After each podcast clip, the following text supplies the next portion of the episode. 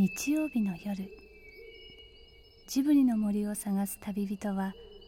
一軒の家にたどり着きます。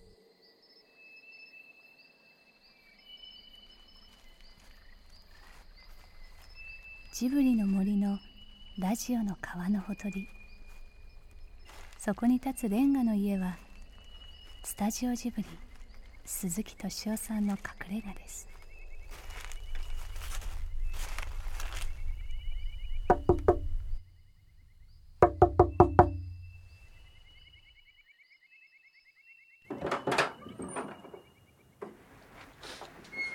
年経ったんですね。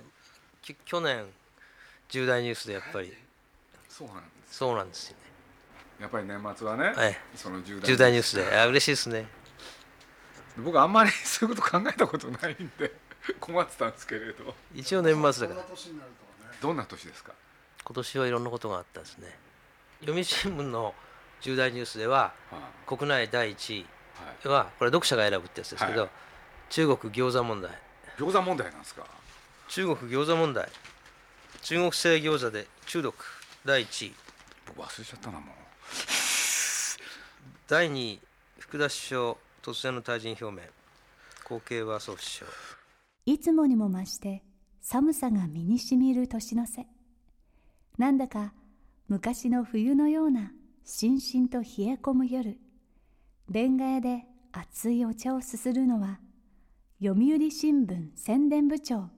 川人健一さんです。海外重大ニュースっていうか国際重大ニュースの第3位、うん、リーマン破綻金融危機。オバマのことがオバマさんオバマさんが1位。なるほどな。要するに期待と不安があったら期待の方に目を向けたい？そうかもしれないですね。2位は何ですか？ちなみに。ちなみに2位はですね中国四川大地震で被災者1000万人超。未曾有の大災害あんまり明るいニュースがなかった2008年川人さんは読売新聞が読者投票で選んだ重大ニュースを毎年届けに来てくれます。今年は一体どんな年だったんでしょう？寒い時代の夜にパチパチと鈴木さんの言葉の火が燃え始めます。だけど現実問題としてね、うん、僕ああいう仕組みも本当は分からずに言っちゃうと、うん、円高っていうのかドル安もどんどん進行ですよね、うん、これすごくなっちゃうんじゃないですか、うん、すごくなるとどうなりますかね？なんかで帳尻合わせなきゃいけないからあるんですか、ね、行くとこまで行くと、うん、戦争ってわけじゃないでしょうけどいや戦争だって分かりませんけどね。だから僕はその結局オバマっていう人もね、うんうん、これから何やるのかなって、うん、要するにいろんな問題いっぱい抱えてるわけじゃないですか。そうするとそういう時にその突破口ってさっきの話じゃないけれど結局戦争しかなかったでしょ、うん、そうオバマさんっていうのはどうするんだろうなと思って、うん、鈴木さん悲観的ですね。僕はどっちかというと悲観的なんですよ。ですね。でだって忘れちゃいけないのはね、うん、この瞬間、あれ僕は本当は新聞でそういうことも報道してほしいと思ったんですけどね、世界で起きてるいろんな紛争、すんごい数でしょ、うんそうすると戦争がこれから起きるんじゃなくて、うん、もうとっくに起きてるじゃないですか、イラクもさることながら、アフガンもさることながら、いろんなところで、やっぱりそれには全てアメリカ関わってる、だからオバマは一体どうするんだろうそうするとこの国も。当然、うん、当然ね。日本も、その影響下にあるから当然そうですよ、ね、やっぱりある選択をしなきゃいけなくなる、うん、そうっていう気がしてしょうがないんですけれど、来年来年はなんかいろんなこと変なことが起きそうだっていう。という悪い予感がありますね。予感があるんですね、うん。オバマっていう人もね、うん、なんかねきな臭い匂いがね、うん、なんか垣間見えるっていうのか、うん、それぞれの国であれですね。大きい国で。ロシアはスターリン人気が最近増してるって言ってきっとそのなんか国としての目的みたいなね形がなかなか見えないんで、怖いですよね怖いです。ねそうするとスターリンみたいなプーチンがああやって力をずっと持ってて、うん、でスターリン人気があちこちでこう出てきてるっていうようなことを言われてますよね。で中国は中国であれこれだけ経済力がついて一党独裁ってわけにはいかんだろうっていうのが常識でどっかでそれがこの矛盾が飽和点に達するみたいな。きっと鈴木さんに悲観的に言うと。でそれで言うとまあ何しろグローバリズムっていうのがね、うん、なんていうのかなグローバルな考えのもと地域をなんとかしようみたいな考えでしょ今。うん。だけれど大きく言うと昔の言葉で言うとモンロー主義、うんうん、で僕はモンロー主義っていうのはあの翻訳するとね、うん、鎖国ってことじゃないかって気がするんですよ。そうすると要するにグローバルにやっててそれに頼ってると今みたいなこと起きちゃうわけだから。でも立て直すんじゃないですかきっと。数社悲観的悲観的だから私楽観的に言うと。うん、だってうんそうならないと。とんでもないことですもんね。ウォール街がね、うん、死んだとかね、いろんなこと言われてるじゃないですか、うん、あれ本当に死んだんですか？いや死なないでしょ。う死なないですか？きっと死なないんじゃないですか。またあの蘇るんですか？蘇るんじゃないですか？きっと。あの読売ウィークリー元編集長の見解は。だってそう簡単に死なないと思いますきっと。死なないんですか？死なないんじゃないですかね。だってそのもう仕組みが世の中の仕組みの一つになってるから、死んじゃうとなんか別の仕組みが生まれないと立ち行かないんじゃないですかねきっと。アメリカみたいな大きい国のお金のたくさんある国の。じゃあ僕はぬか喜びですかね、うん、僕はあのアメリカの歴史がね、うん、終わったんだとすっかり、うん、あの考えにふけてたんですけど でも大体我々はですもんね今どこにいるのかってわからないですもんね。もしかするとここのここから落ちようとしてるのかもしれないし、全然この辺にいてちょちょっとどけばあの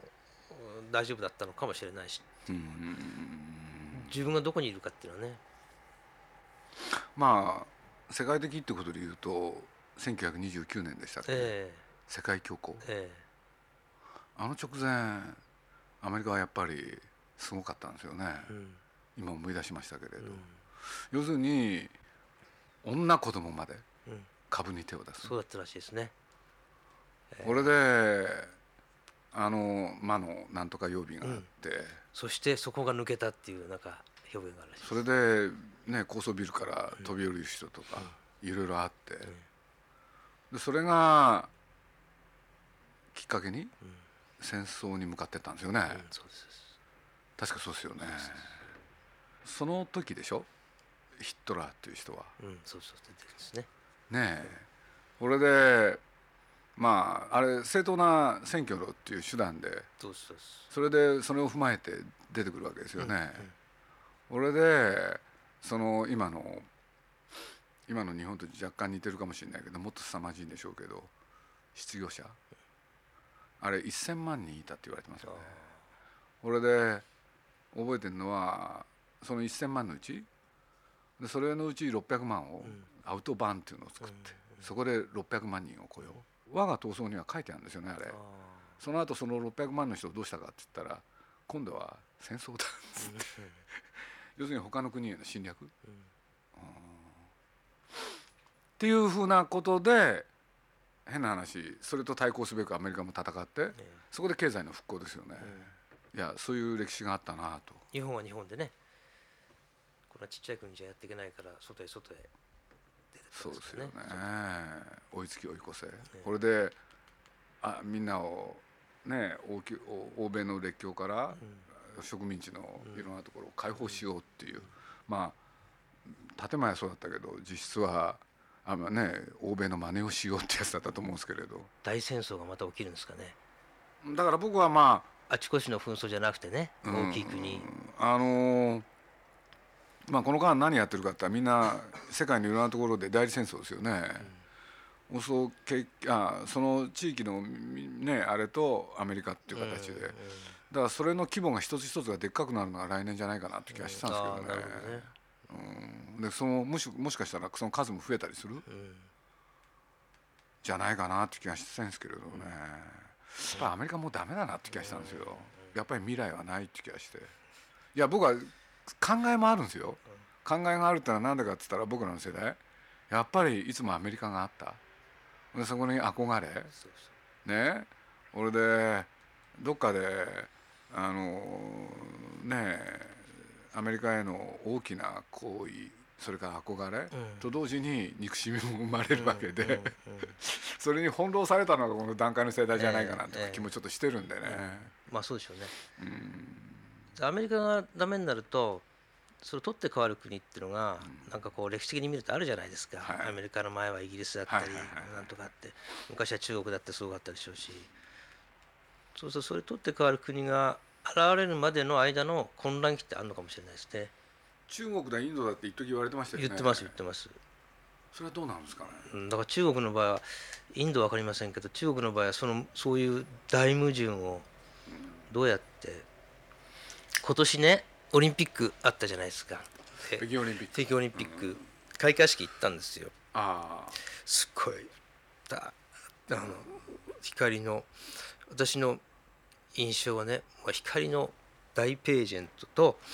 人間がいくらでも出てくるどんどんどんどん出てくる。いくらでも出てくる。どんどんどんどん出てくる人の数ですね。すごいなと思って。である人はねその一党独裁の市場経済っていうのは最強なんだと思ったと言うんですよ、はい、一党独裁の市場経済。最高ある人はねえっ、ー、とね、うん、劇作家の人ですけどねえっ、ー、とデジタル最先端のデジタルとそれからあの旧来のマスゲーム北朝鮮の中で、あれを合体させることができるのは中国しかないと。だから本来結びつくはずのないものがあそこで結びついてる中国の凄さというか怖さというのあれ作ったのチャインイモでしょ？そうです。長芸棒僕は悩んだですね。だってチャインイモっていう人は、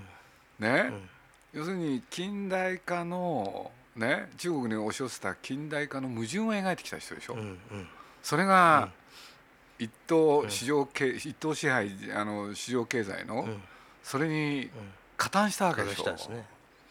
やっぱりその近代化の矛盾赤い光梁それから中意図そこら辺でそれをやり続けた人がなぜ今そういうことをやったのか。僕は。非常に悩んだんですよ。僕がね、えー、いた徳間書店の社長徳間康義。徳間公開ですけれど。ジブリと同時にジブリの社長でもあったしジブリを作ってくれた人なんですけれど、まあ、この人はある時ねその中国と非常に関係が深くてこれで特に文化面で中国の文化の発展に寄与しようっていうんで俺でいわゆる第5世代の映画監督たちにまあ、えー、どういう映画作りたいっつってね俺が金出そうじゃないかっつって。俺でテーマは俺が決めるっつって、俺でなんどういうテーマかっつったら戦時中日本軍が中国に対してどれだけひどいことをしたか、それをやれと、いろんな人が出てきたんですよね。赤いコーリアンのチャインモもそうですけれど黄色い大地ああね。あれ全部関与してるんですよね。あそうですか。で中東なんかも自分でね全部作っちゃったりそれから青いタコ、うん、これなんか伝送層、うん。とにかく伝送層への要求がね文化大革命のね矛盾を描けと、これで、その作った映画をね日本に持ってこさせて、で東京国際映画祭でグランプリ、でそれが原因でね、伝送層は、ね何しろやっぱり一党独裁ですから、その映画は中国では公開されるどころか上映もできない、それどころか、チャインイモは、あ伝送層は3年間国外出ちゃいけないと、そういうひどい目に遭うんですよね。でそういう時に今のチャインあ伝送層の面倒をね徳間って全部見た人なんですよね。すごいですね。今墓場の陰で徳間は何を持ってるだろうっていう。どうなんでしょうねチャイモさん。いや分かんないですけどね、うん、なんかいろんなねことで言うとその北京オリンピックもやっぱ感慨深かったですよね。やっぱり、うん、中国って国を愛してるんでしょうかね。だからその近代化の矛盾を描くのも、うん、そのこの国が良くなるためと思ってるし、まあ、ね、ね、それからオリンピックを北京でやるってことが中国の人たちの夢であるとすればそれは関わっていくんだみたいなそれで自分の中でセスマが合うってことですね。でしょうかね。分かんないですけどね聞いてみると、えー、だから本来結びつくはずのないものが結びついてる。あだから僕ヒットラーついでに言うとね、何しろメディアを、まあ、当時はラジオですけれど非常に効果的に使った人でしょ。あの人が選挙に出てきた時の選挙ポスター僕忘れないんですよね。どういう意味ですか？要するにあのナチスって政党名があったわけじゃないですか、うん、ところが、うん、そのポスターたるやね、うん、要するに一枚のポスターのど真ん中にヒットラーの顔があるわけですよ、そしてそこに書いてあった文字は、ヒットラーだけなんですよ。それ選挙の時の？はい。そうすると顔とヒットラー。要するに政党名その他何にもないんですよね。そうするとなんちゅう人かなと思ったんですよ。それで勝ったんですか？勝ったんですよ。イメージを作るってことでしょ？そうそうそう。イメージを作るってことですよ。だから僕オバマっていう人がね、うん、僕よく知らないですよ、ええ、そのくせ言っちゃうととにかく携帯電話を身から外さない、うん、あ言ってましたね、うん、それで携帯でメールもやる。ところがホワイトハウスっていうところはそれが遮断されると、うん、俺でオバマがね騒いでると、要するにあらゆるメールのチェックはやっぱりプライバシーの侵害で、公的な人とはいえプライバシーはあってしかるべきだって今やってるじゃないですか。そうああいうのが例えば僕なんかにも聞こえてくるってことはね、うん、やっぱりこの人イメージ作りがうまい人だなって気がしちゃって、うん、だってそういうことにこちらが何ていうのかなへえオバマってそういう人なんだっていうんである親近感感じるじゃないですか、うん、そうね僕なんかそういう時にね、やっぱり危険なもの感じるんですよね。上手すぎる。そうなるほど、うん、だからあのクリントンを起用したじゃないですか、あれも気になったですね、要するにそこで手を差し伸べるっていうのはこの人の考えたら何なのかなと思って、要するに聞こえてくることがね非常に分かりやすいんですよ。だから怖い。同じ匂いを感じるところがあるんですよ。いやいやチェンジとかね。チェンジ。うますぎるじゃないですか。まあそれはブレーンがいて、まあ、みんなで相談してるんでしょうけれどね。それは一人にやることには限界ありますからね、まあ、とはいえ。あ鈴木さん自分が普段やってらっしゃることだから見えちゃうわけですねきっと。やっぱり映画の宣伝とね国をどうしていくかっていうのの告知っていうのは僕はやっぱり違ってしかるべきだと思うんですよ。やっぱりこういうことでいいのかなって思いますよね。国の政治がね。変革ね。この間ね、まああのチェってあのゲバラの映画を4時間半ちょっと見る機会があってその映画の中に出てきたんですよねこういうセリフがこれをゲバラが言うんですけれど革命とねクーデターってのは違うんだっつって、うん、俺で俺らが目指してるのはやっぱ革命だっつって、うん、やっぱいい世の中を作ろうよってやつですよね、今の若い人に革命って分かんのかなって、うん、なんかふと思ったんですよね。いや僕自身本当に分かってるかって怪しいんですけどね。変革と革命は何が違うのかなって今ふと思ったんですけれど。鈴木敏夫のジブリ汗まみれ。今夜の出演はスタジオジブリ鈴木敏夫。読売新聞宣伝部長川人健一さんでした。あのー「ポニョ」って映画をね、ええ、作る時に、え、宮崎駿が、うん、えー、言い出してたのがねねかれこれ3年4年前ですけれど要するに世界が破綻をきたすと、うん、ね、うん、その時に持ちこたえられる映画を作ろう。そんなこと言ってたんですよね、うん、あああれ漢字一字で表すのあるじゃない？変でしたね今年はね、うん、崖でもよかったかもしれないですね、うん、音を立ててなんか変わろうとしてるって、まあ、それこそチェンジですけどね、でもなんかなんか歴史に立ち会ってるっていう感じで、うんうん、そうするとワクワクしますよね。そうですね、うん、世界は一体どこへ行くのか、うん、そしてその中で日本どうなるのかって、うん、崖っぷちかもしれないですね。うん、なんとなく僕はあんまりあれなんですけどあの悲観主義なんだけどそのことそのものをね、うん、悲しんではいないですよね。そこから何か生まれてくるんじゃないかって気がして、うん、あなるほど、うん、若い人にとってはチャンス、うん、いろんな人がね自分の信ずることを、えー、やり通せばなんかそれが何かになるんじゃないかなっていう気がして、うん、あらゆる秩序が壊れ、えーまだ新しい秩序体系ができてない、うん、っていう時っていいですよね、えー、何を言ったらみんなのね、えー、気持ちがそちらに向くんだろうか。何なんだろうな。それを具体的に言った人がやっぱりすごいんじゃないかなって気がして、うん。うん、メディアが大事ですよね。そうですね。言葉をね。ねえ。